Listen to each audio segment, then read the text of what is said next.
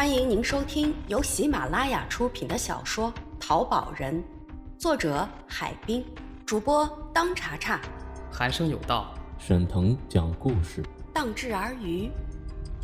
第十七集，有缘的宣德炉，是一只宣德炉。你不知道？你说的可能是几年前的事儿吧？那时候我还没接手西域古玩店呢。那是十几年前的事喽。要说这只宣德炉，它还与我真是有缘分。这不，现在又转回到我手里了。听他这么一说，王鹏、庞浩的兴趣也来了，都催促他说说是怎么回事儿。十三四年前，信哥随着知青返城潮流，从陕北农村回到西安。一无固定住房，二无做生意的资金本钱，无奈之下，他将祖传的一只宣德炉卖给了废品收购站，经手人正是王鹏的父亲。靠着这点本钱，新哥起早贪黑练摊，倒腾服装、电器、烟酒，发了点小财。但是对于他变卖的那只宣德炉，他始终耿耿于怀，忘不了。有了钱，他买了一些书籍，认真研究起宣德炉的学问。日复一日，年复一年，逐渐他掌握了丰富的宣德炉知识。宣德炉是古玩中比较特别的一个种类。宣德炉属于宫廷用品，早在明朝中期，它就已经成为富豪和收藏家重金求购的对象。明朝晚期，一件宣德炉就价值白银数万两。以后起价始终未跌，而在真宣身价不减的同时，几百年来宣德炉的仿造也此起彼伏，一直未断。现在皇家制造的真正大明宣德炉存世已经极少，对宣德炉的判断标准也是众说纷纭，因此要确定宣德炉的真伪极为复杂。宣德炉的材料来源于边疆附属国进贡的铜材和金佛像。宣德年间，因为明朝附属国众多，进贡的金银铜等材料也极多，皇帝便令人将这些铜材与金器银器一道融化，反复冶炼多次后，再根据古代流传下来的典型铜器图谱形制，铸成一个个别具一格的香炉。这些香炉因为含有金银等多种贵重稀有金属，因而相当名贵。当时铸造的宣德炉实际上只有三千余件，制成后多陈设于宫廷和皇家神庙。此后经过数百年的世态沧桑、战乱纷争，丢失损坏了许多。到了清朝，真正的宣德炉名器存世已极难见到。也正是因为宣德炉太珍奇，所以后来仿宣大量出现，并且其精美程度与真宣不分伯仲。面对这种情况，加上真宣与仿宣没有明确的认定标准，再后来，人们干脆把年代较早的仿宣精品也列入宣德炉之列，与正品同等看待。哎，那你快说说，它是怎么到你手中的？原来信哥这几年练摊，手里攒了点资金，看到来西安的游客、淘宝人、收藏家日渐增多，并且因为西安是有名的古都，这些人也都想在这里意外的淘到宝贝，发个意外之财。为了迎合这种心理，西安摆卖古董的地摊也如雨后春笋般兴起，这引起了他的注意。对于宣德炉，他是越研究越有兴趣。信哥在练摊售卖传统货物的同时，也开始卖一些古玩。这些古玩其实就是旧货，因为真正的古董现在已经是凤毛麟角，十分难得了。古玩淘宝必须起得早，清晨到鬼市，趁着天还没亮，鱼龙混杂，最容易捡到漏。俗话说：“早起的鸟儿有虫吃。”这一日清晨，天还麻麻亮，信哥去到大雁塔附近的一个鬼市逛游，逛了一圈，没什么中意的好货。正准备回家的时候，背后有人拍了拍他的肩头。他回头一看，只见一个二十五六岁的年轻人问他：“我这有个好东西，你们要不要？啥东西？”他说：“是个古玩。”信哥说让他拿来看看。他从挎包里掏出了一只铜双耳三足香炉。信哥一看形制就知道这是一只宣德炉。再看看炉底落款，果然有“大明宣德年制”六个字。信哥问他什么价钱，他说他也不知道该卖个什么价钱。是昨天晚上打麻将，下家输的没钱了，用这只炉子抵债的。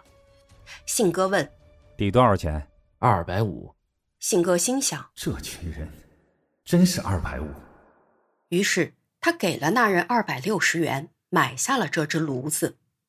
回到家，信哥看看柜子里摆放的各式宣德炉，有鎏金泥手宣德炉、点金宣德炉。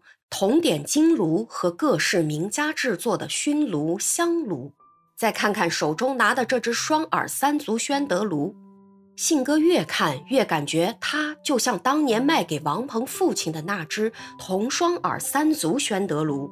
他猛然记得那只炉子曾被他碰过一次，炉耳下方有一个不起眼的小坑。他再仔细看看这只炉子的炉耳下，确实有一个小坑。他的心一阵狂喜，这真是奇缘呀！他又回来了，怎么会有这么巧的事儿呢？此后的一段时间，信哥找到了王鹏的父亲，顺着这根藤，他理出了头绪。信哥最先找到了王鹏的那个表叔，王鹏有个表叔姓孙，叫孙长明。孙长明有些文化，在某国营工厂做技术员。二十世纪五十年代的时候，孙长明年轻气盛，经常说一些过头的话。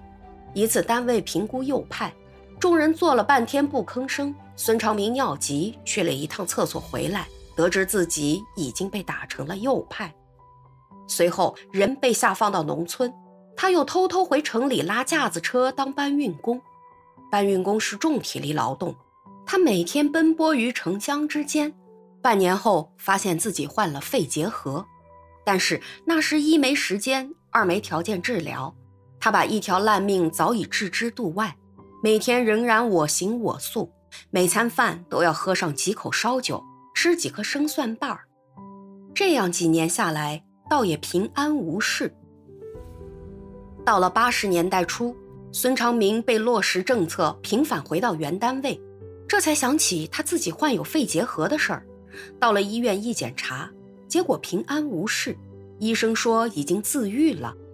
这下孙长明更加迷恋喝酒，每天中午晚上他都要喝。孙长明平反之后，一天他提着一瓶酒找到王鹏父亲，要和老表叙叙旧。两人喝到高兴处，孙长明问老表：“你们废品收购站不就收购那些废铜烂铁吗？”难道这里边还有好东西？当然有，识货的人呀，能从废铜烂铁中淘出金子来。老表说着，从抽屉里拿出一个铜炉，来看看这炉。你知道这炉的来历吗？孙长明看了看炉底，吃惊地说：“哎呦，这难道就是传说中的宣德炉？正是。”孙长明眼睛发绿，爱不释手，说什么也要老表把炉卖给他。经不住孙长明的死缠烂打，老表终于以回收的价格卖给了孙长明。好景不长，没几年单位改制，孙长明下岗了。即便如此，他仍然我行我素，坚持喝酒，直到后来喝的实在没钱了。可是因为他人缘好，烟酒店赊账也给他喝酒。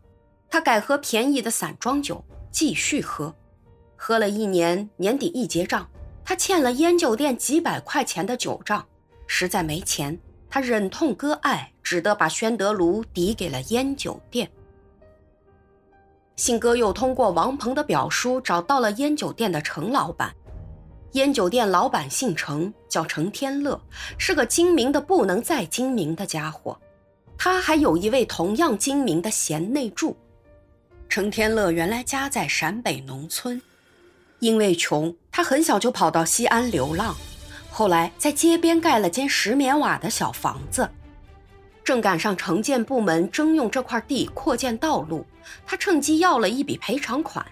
用赔偿款又找到了一处地点，盖了间石棉瓦小屋，摆了个小摊，开始卖些烟酒、蔬菜、食品。就这样，小本越滚越大。后来正式盖了这间烟酒店。收到孙长明的宣德炉后，程天乐照常日复一日、年复一年地做他的生意。生意虽然不是特别火，但是维持生活还是没有问题的。这天，店里来了一个人，他自称是安徽阜阳人，名叫黄介英，女儿在广东汕头工作。他在那里学会生产中华、南京、红金龙、利群、三五、七匹狼等等香烟，现在他自己在生产，可以按照批发价卖给烟酒店。本集已播讲完毕，感谢您的收听，欢迎您免费订阅本专辑。